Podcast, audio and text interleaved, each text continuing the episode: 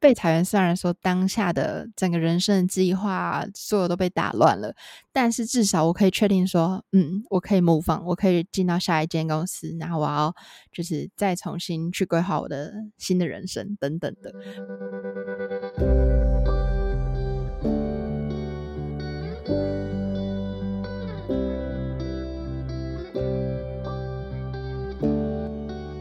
Hello，大家好，欢迎来到艾米之音。现在录音时间是台湾的早上八点。那为什么要那么早呢？因为今天的来宾是远在纽约的 Isabel，她是一位超级优秀的行销人，以外呢，同时也有自己的 podcast 频道。那她会在她的 podcast 频道分享非常多关于海外求职的技能啊，或是海外求职的一些心情分享。那我们先请 Isabel 跟大家打个招呼吧。Hello，艾米之音的听众，大家好，我是 Isabel。呃，我当初二零一八年来纽约读的是纽约大学整合行销的硕士。那读完两年之后，很顺利的留下来开始行销的工作。那大家都知道，在美国工作其实 work-life balance 蛮好的嘛，所以我下班之后用闲余的时间做了一个 podcast，叫《菜鸟的职涯笔记》，欢迎大家可以订阅起来哦。耶，yeah, 没错没错，我自己呢也是菜鸟的职涯笔记的一个忠实听众，所以如果说你对于海外求职啊，或者是职场技能的一些小小的眉眉嘎嘎，我觉得如果你对于这些有兴趣的话，一定要去订阅起来。那 Isabel，你当初在台湾的时候就是念行销相关的科系吗？其实不是诶、我大学的时候读的是比较偏教育、教育行政这种，然后有一点商管，又有一点教育。所以其实有碰触到一点点行销，但不是读行销系的。嗯，那为什么那个时候来海外念书的时候会毅然决然想要念行销呢？因为就我自己的观察，我之前有在节目跟其他念行销的朋友聊到，就是其实大家大部分文组想要转商组的话，通常都会想要把行销当成一个跳板。可是其实不见得每一个人都知道行销到底是在做什么。然后，如果说去海外念书，然后念一个自己不太确定他在做什么的话，其实是有点危险的。那你当初是本来就知道自己喜欢行销吗？还是说你也是误打误撞进这个产业？嗯，我觉得我非常认同你刚刚说，就是没有接触过就来读一个硕士，尤其在海外读一个硕士是真的很大的一个风险。但我当初其实，在读大学的时候，因为我其实算是繁星的时候就上了这间学校，然后读的是教育经营管理。那那时候，我家人是很很希望我可以当一个老师。所以那时候他们就劝退我说啊，你就别考职考，你就直接去当个老师啊，走个教育大学体系挺好的什么的。嗯，但是其实我一直都是知道说我是很喜欢行销的。就我高中，我记得高中不是都会有那种夏令营去大学。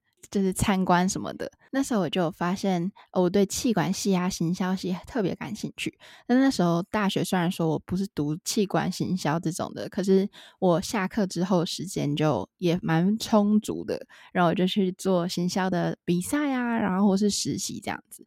那那时候就发现我真的很喜欢做行销，然后当初就毅然决然觉得，我如果出国读书的话，我就一定要读一个我喜欢的科系，所以我就来读行销系。嗯。天啊，我觉得读到自己喜欢的科系，真的会觉得超级幸福。对对，而且我觉得很特别，因为我那时候来读 NYU 的时候，我突然真的可以意识到说，当你读到你喜欢的科系的时候，你是真的会很想要上学。我还记得那时候刚来的时候，就是纽约冬天不是都会下暴风雪，然后有时候会停课什么的。我那时候听到停课的通知，不是像大学一样觉得很开心啊啊，可以放松啊什么的，反而是觉得哈，我好想上学哦，好浪费学费哦，等等的。好啦，也有可能学费太贵了，所以当然会觉得浪费。确实，真的很贵。那你当初是为什么要选择去纽约，而不是去其他国家念书呢？我当初其实有想过去英国，因为我自己蛮喜欢英国的那种，你知道，宫廷皇。皇族风那种感觉，皇室，对对对对对。但是那时候我妈就是给我了一个 idea，说你既然要读行销，你就要去世界的中心，或是掌握最新资讯的地方，也就是纽约这种地方读书。嗯、但是我觉得她说的其实也蛮对的。然后我觉得来纽约读行销真的是一个很棒的选择，因为一方面是因为我读的那个科系是 NYU 的 Integrated Marketing Program，那这个科系它是跟很多业师合作，所以很多老师他们是白天在企业工作，然后晚上来帮帮帮我们教课。那那时候他们在教课的过程中，他们就会带入他们在业界的一些 case study 啊，或者是他们就是现在工作上在做的一些 project，然后让我们来 brainstorming 这样子，然后就觉得超好玩的。嗯，真的，我觉得听起来超级有趣的。而且我之前也有听你的专访，就有听到说，就是在纽约的市中心啊，或者是在那个 Times Square 那边，就是请你们去看各式各样的商标，然后下去做分析。我觉得超酷、超有趣的。那就是像我们讲了那么久的行销，我相信观众可能有些也会很疑问，就是说行销这个字好像很难去定义，又或者是说行销这个科系它到底是在做什么？可能大家的直觉会觉得说。诶，是不是就是广告，或者就是推销，还是什么样子的想法？可不可以请你帮我们，就是大概科普一下行销到底是在做什么呢？我觉得台湾的行销跟美国的行销不太一样。就台湾的行销来说，我们第一个想到就是社群小编嘛，像全联啊，嗯、像什么。IKEA 的小编那种感觉，嗯，各式各样。然后，所以我们第一个想到做行销，可能就是去当小编。那另一个想法，可能就是去做广告，像是肯德基的广告啊，嗯，麦当劳的广告啊等等的这样子。但是，其实很有趣的是，在美国，它其实会把行销细分了二十个部门。例如说，一样都是在广告公司，在台湾可能就是分三大部门，像。第一个是业务，第二个是策略，第三个是创创意。嗯，就这三大部门。回归到美国这边的话，一样是在广告公司，它却可以把行销分成二十个部门。它是以 marketing channel 去分，所以例如说，社群媒体是一个，嗯，那关键字广告可以是一个。不知道大家有没有听过 SEO，就是搜寻引擎优化，这也可以是一个。email marketing 也可以是一个。再来。像我们想象中的什么做 strategy，我们会分成呃 research team、consumer insights，还有做真正 market research 呃 marketing strategy 的人。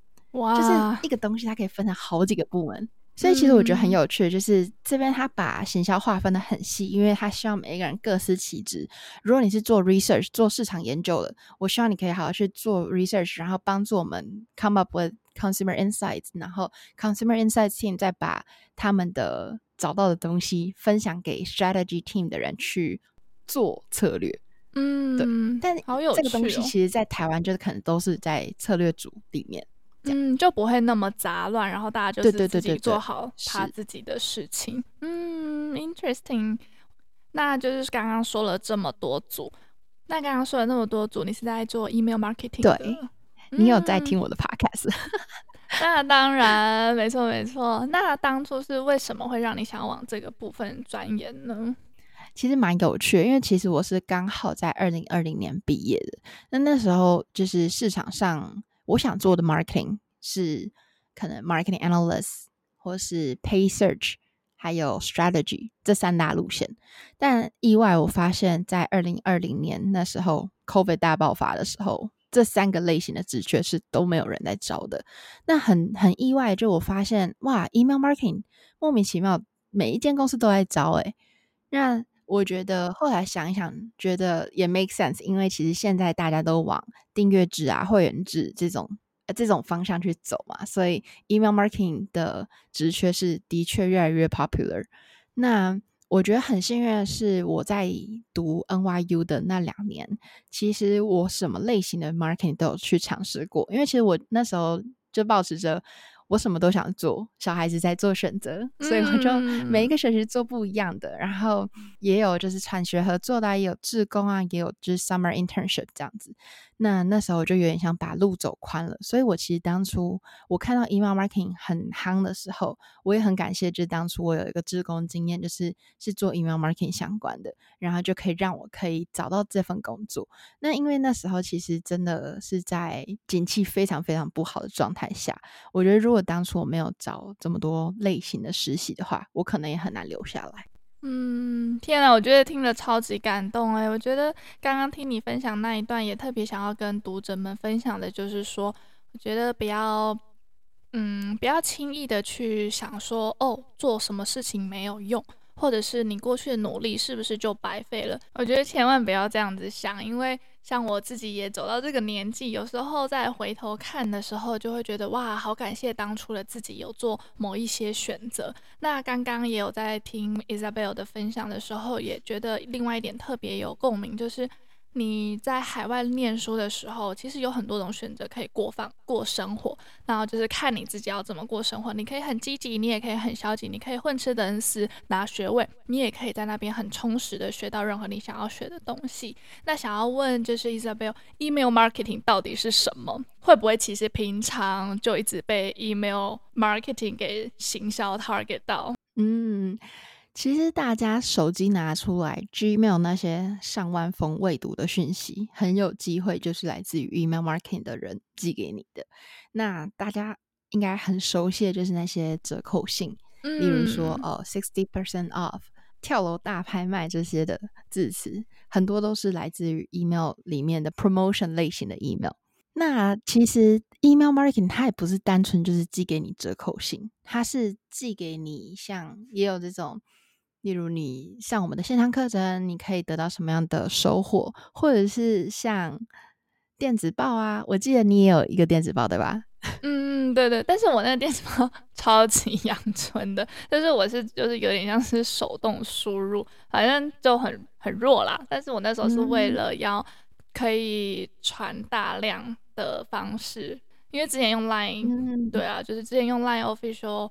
没有办法传那么多人，就想说，哎，换一个方式这样子。嗯嗯，对，就是其实这东西就是我觉得蛮有趣，因为其实 email marketing 它现在你知道消费者都知道说你这个就是罐头信，那你根本就不知道我是谁，你根本就不知道我的偏好，你不知道我想要来英国读书还是去美国读书之类的。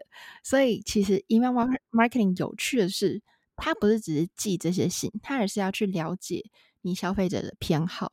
例如说，我之前在一个线上课程公司工作。啊、我们在网站上面收取他大家的 email address 以外，也问大家说：“哦，你是想来上什么类型的课程？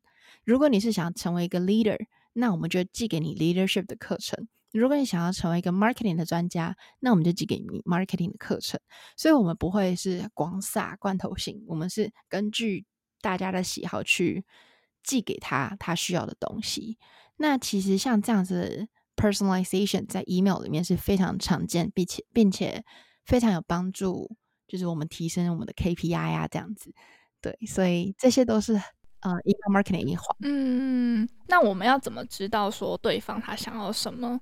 这就是一个问卷啊，其实就是一个问卷，有点像是今天大家去 sign up，我不知道大家怎么去 sign up 你的电电子报，但是如果你在那个表单里面。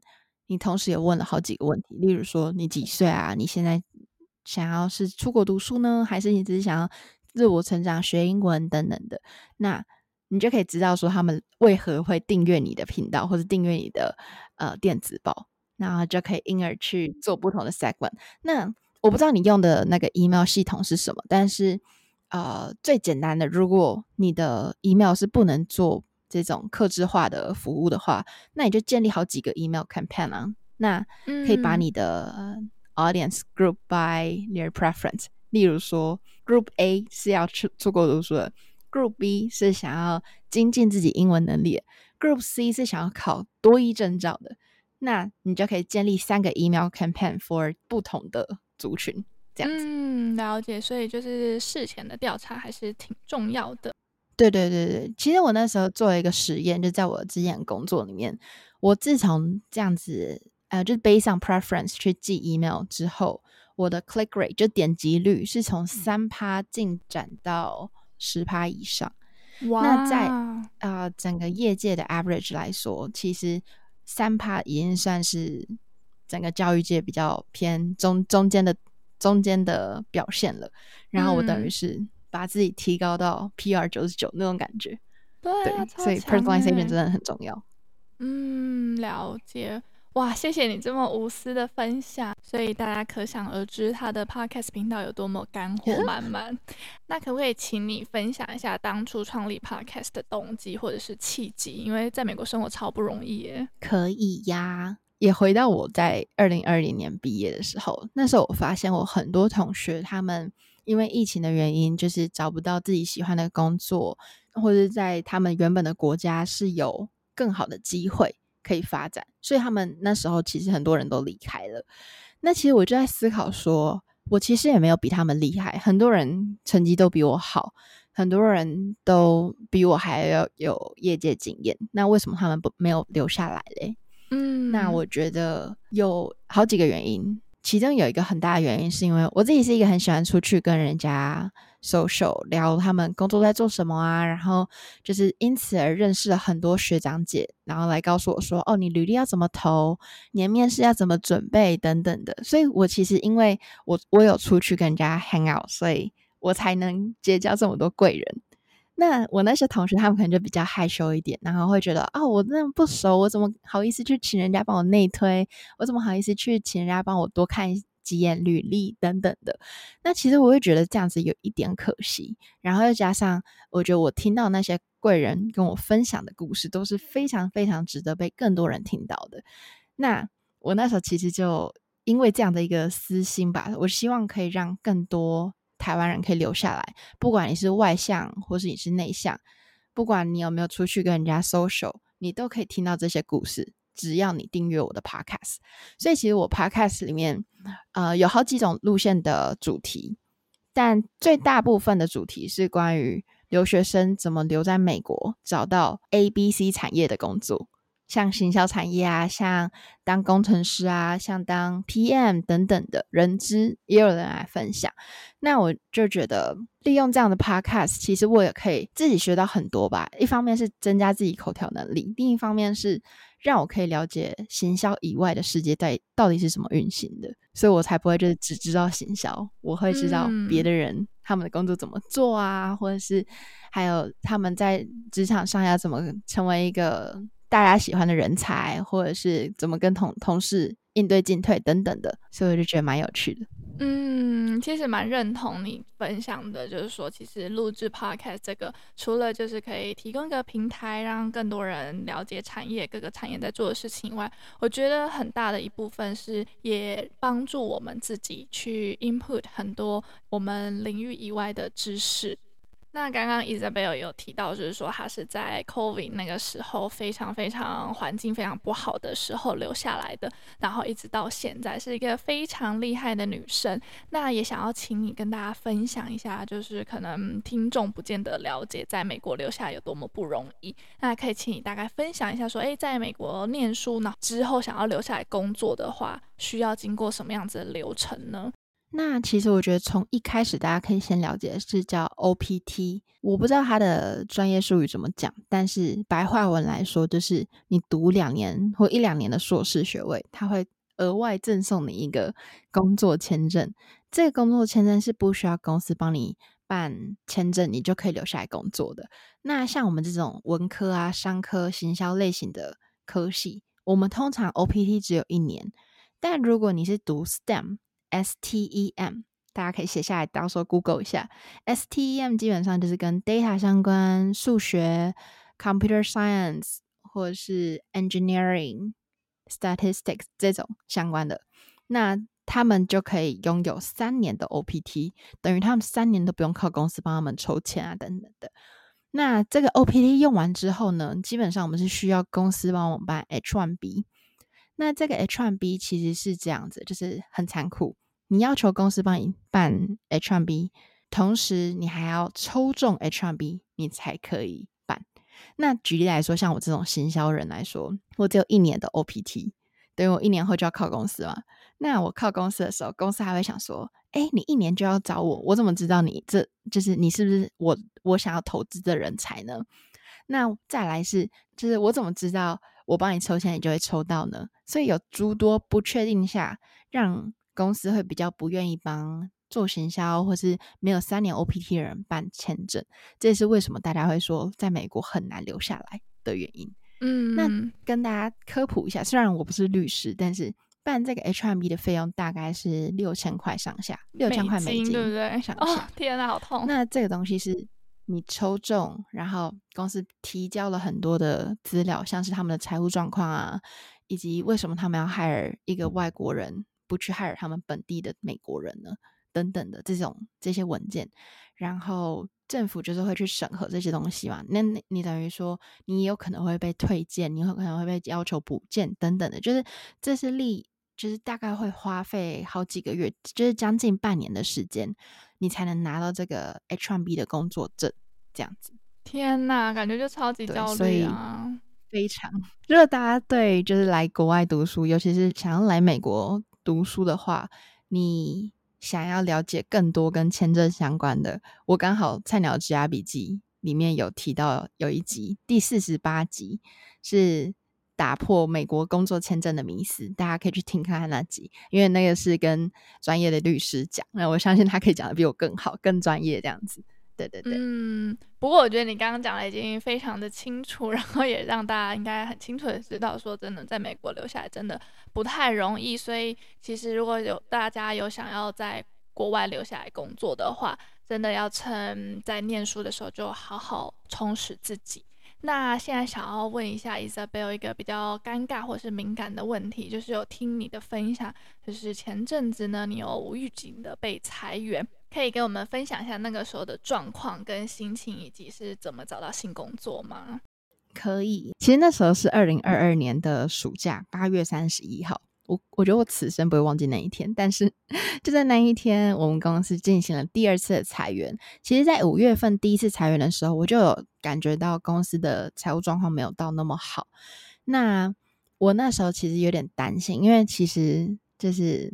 我们刚刚前面有提到一点，是我的第一份工作，他有帮我办绿卡。那那时候其实办绿卡有一个很重要的条件是公司的营运状况要好。那那时候五月份裁员的时候，其实公司是说到哦，我们的呃现金流可以再撑一年。那我就算了算，二零二三年五月，我可能也还没拿到我绿卡，那就是这样子，就是我的一颗心，一个心就是这样悬着。对，就是很紧张，你知道吗？就是又不知道说到底要继续跟他这样子耗下去，还等为了我的绿卡，还是我应该要赶快就是去找另外一个父母这样子。那那时候八月份发生这个裁员的时候，我觉得我是意外他的时间点，但我不意外这件事情再次发生，因为其实五月份的时候，他公司其实有说就是可以再撑一年嘛，让我们。到年底绝对不会再裁员，就他们做的这个 promise，结果竟然三个月之后，他们又再裁了一次员，这样子。那那时候，呃，我必须说，其实我很喜欢那份工作，我也很喜欢我当初的那些同事。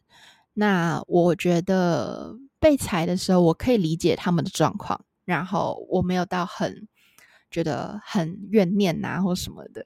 那又加上，我觉得这有点像是长痛不如短痛。那种感觉，然后被裁员，虽然说当下的整个人生的计划所有都被打乱了，但是至少我可以确定说，嗯，我可以模仿我可以进到下一间公司，然后我要就是再重新去规划我的新的人生等等的，对，所以相比之下，我觉得也是一种解脱啦。嗯，天啊，我觉得你超正向，也很喜欢你这样子的性格。不过，是 好像在谈恋爱，就是觉得明明跟知道知道说跟这个人不适合，可是又有情感在，那我到底要怎么做？那如果说他主动跟你 提了分手的话，好像你就可以解脱，嗯、然后可以自己去往前下一段人生了。那你现在是在什么样子的产业呢？我现在其实是在娱乐产业，也就是大家。知道的那种，而呃串流平台，但这个串流平台是专门在美国，目前还在美国地区发行而已，他们还没到海外这样。但是就是 Netflix 的竞争对手。嗯，了解。那也是一样是做 email marketing 吗？呃，不算是，我现在更多的是 email，我是 email marketing 的一个细项。那那个细项其实是做 audience targeting。就有点像是今天有一部新的剧上映了，那我们要 target 什么样类型的人呢？举例来说，呃，这部剧是新喜剧，那我就会说，那我们要 target 喜剧的人，这样子。嗯，了解。那刚刚 Isabel 有没有忘记跟大家分享？就是其实他除了经营 Podcast 频道以外，我觉得他真的超级斜杠，就是他在美国的人生真的过得超级充实的，就是还好帮忙就是学生做那个修改履历的服务，我觉得超酷的。那可不可以请你偷偷跟大家分享写履历的一些美美嘎嘎呢？可以，可以。我觉得大家都会想说，呃，写履历或是准备面试。就是要把我的故事告诉他，可是其实最重要的重点是，你应该想他到底为什么要跟你面试，他为什么要来看你的履历？其实你更应该花时间着重在你跟那个 position 的连接。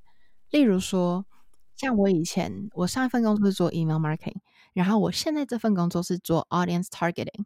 那 email marketing 跟 targeting 是相辅相成，有点像是。email 里面的一个细项，但如果我一直在面试当中长篇幅的讨论，说我以前做 email 怎么样啊，做 email 又好好在哪，不好在哪等等的，他可能就觉得，嗯，这跟我要找的人不太一样。但我那时候是跟他说，我做了怎样的 segmentation，我做了怎样的 personalization，嗯，因此让我的 email 成长到什么样的程度，那他就会觉得，哇，你是有 sense，你知道我这个工作要做什么，因为你熟读我的 JD job description。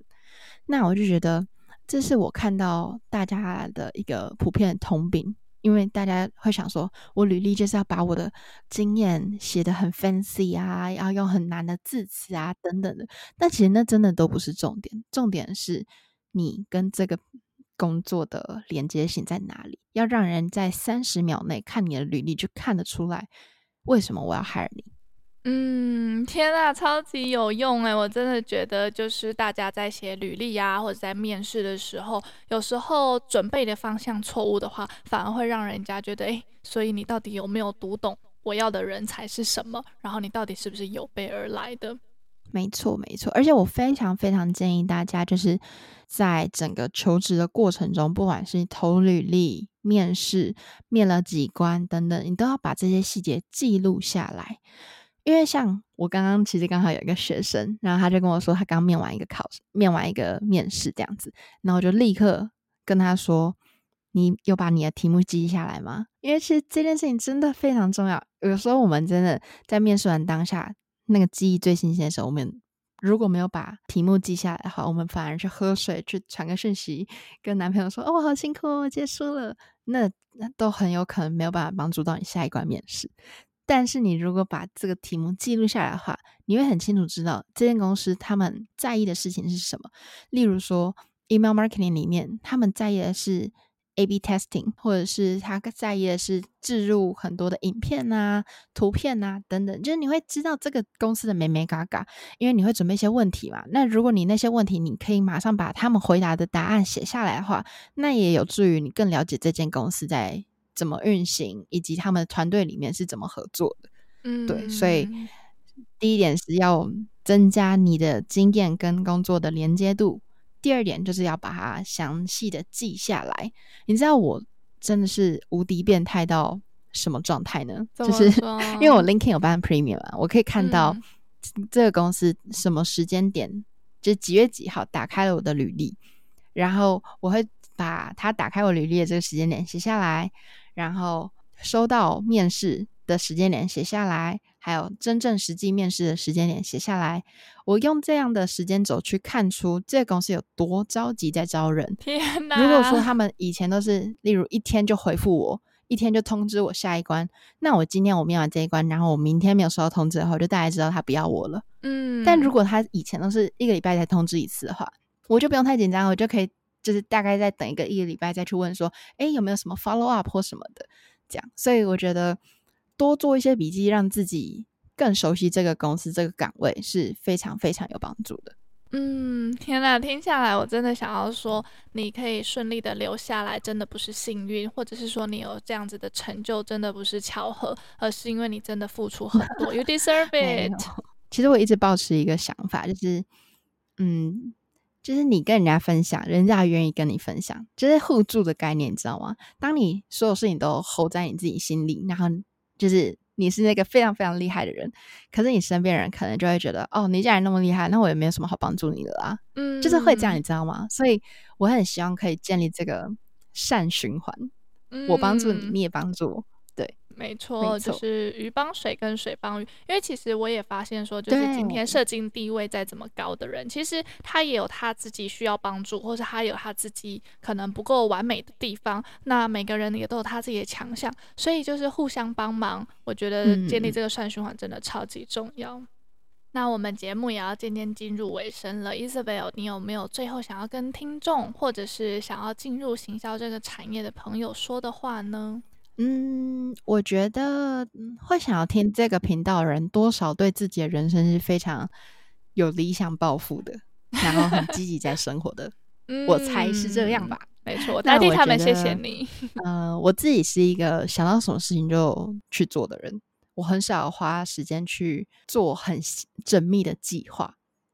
所以，其实我必须说，我是一个执行力很强，但是我没有这么细心的人。但我觉得，就是因为我执行力很强，我可以很快知道说我喜不喜欢做这件事情。我不喜欢，那我就去做下一件事情。所以，我会很鼓励大家，就是或许今年可以调整看看，试试看这种不要想太多，做就对了的精神。那或许你可以做到更多事情。在对啊，在这个新的一年，想跟大家分享这个。小想法，嗯，谢谢你跟大家分享。确实，我也在节目上有蛮多次，就是会鼓励大家，就是如果有什么想法，就是去做。其实有想法的人很多，可是真正踏出去做的人真的不多。可是有时候会成功人，他就只是跨出去。你只要跨出去，其实很多时候后面就顺了。然后你也就不要想着会失败等等的，你就想着 nothing to lose，你最坏就是回到原点而已。所以就努力的去尝试看看。不要让自己就是可能身体受伤、钱财受伤太多。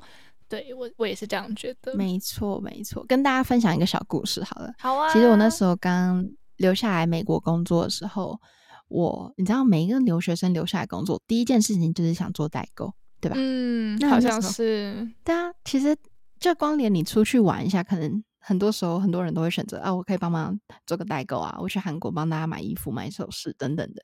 那一样，那时候我刚来美国，就是开始工作之后，然后我就跟朋友一起做代购。那那时候其实就是想说做个好玩的，然后。呃，试试看做代购是什么感觉，然后要怎么去找到最合适的价钱啊，怎么定价等等的。但其实，其实你知道，用想的觉得很容易，可是你真的做起来是非常非常不容易的。就像太多人在做代购，你要怎么找到一个非常 CP 值高的定价，或者是你要怎么用，你要你要怎么自己找到很多的折扣，让你压低那个成本，然后赚取更高更高的毛利率等等的，那那个东西真的花了很多的时间。那其实我当初我朋友跟我说啊，我们一起来做代购，我就做了，我没有想太多。但后来我发现我真的没有很 enjoy 做这件事情。那那时候我记得，其实我忘记我们到底做多久，但是可能半年以上吧。嗯，半年以上，一年未满。但那时候就跟朋友说，嗯，我发现我没有真的很适合做这件事情。一方面我不是很会比价，另一方面是我们会有时差，有时候我会拖累，就是大家的讨论状况什么的。这样，那那个时候刚好我有在帮人家改履历，然后你知道这两个副业这样一一比之下，我可以感受到自己更喜欢去帮人家改履历，胜过去刷卡。嗯，所以就是就是我真我我当初。在做这两件事情的时候，我从来没有想过这两件事情会抵触到对方啊，或者是会影响到对方等等的。但我做了之后才发现，哎，其实我心有所向，我更想要改履历，我更想要成为一个求职顾问。对，所以我那时候就跟我朋友说，哦，我想要往另外一个副业前进。那他们也挺，就是挺能了解我的想法，那他们就很支持我去做我想做的事情。对，所以我觉得。我必须说，我我去做代购，虽然说我最我最后离开了，可是从中我还是学到了很多，并且知道说这些代购真的很不容易。以后我自己在找代购的时候，我也更 appreciate 人家的时间等等的，对。对，确实，哎，我真的也很喜欢你的 positivity，就是，嗯，刚刚前面有跟大家分享，走过的路都不会白费，即便最后你发现这条路不适合自己，可是那也是一种收获，因为你知道自己不适合，那你下次就不要再走这一条路了。没错，没错，三去法是很重要的。嗯，好，那我们最后呢，再一次谢谢 Isabel 那么热情，然后这么无私的分享。那我也会把他的 Instagram 还有他的 Podcast 频道放在资讯栏里面。如果大家有兴趣的话，一定要点进去来看哦。那铭姬，我们下集再见，拜拜，拜拜。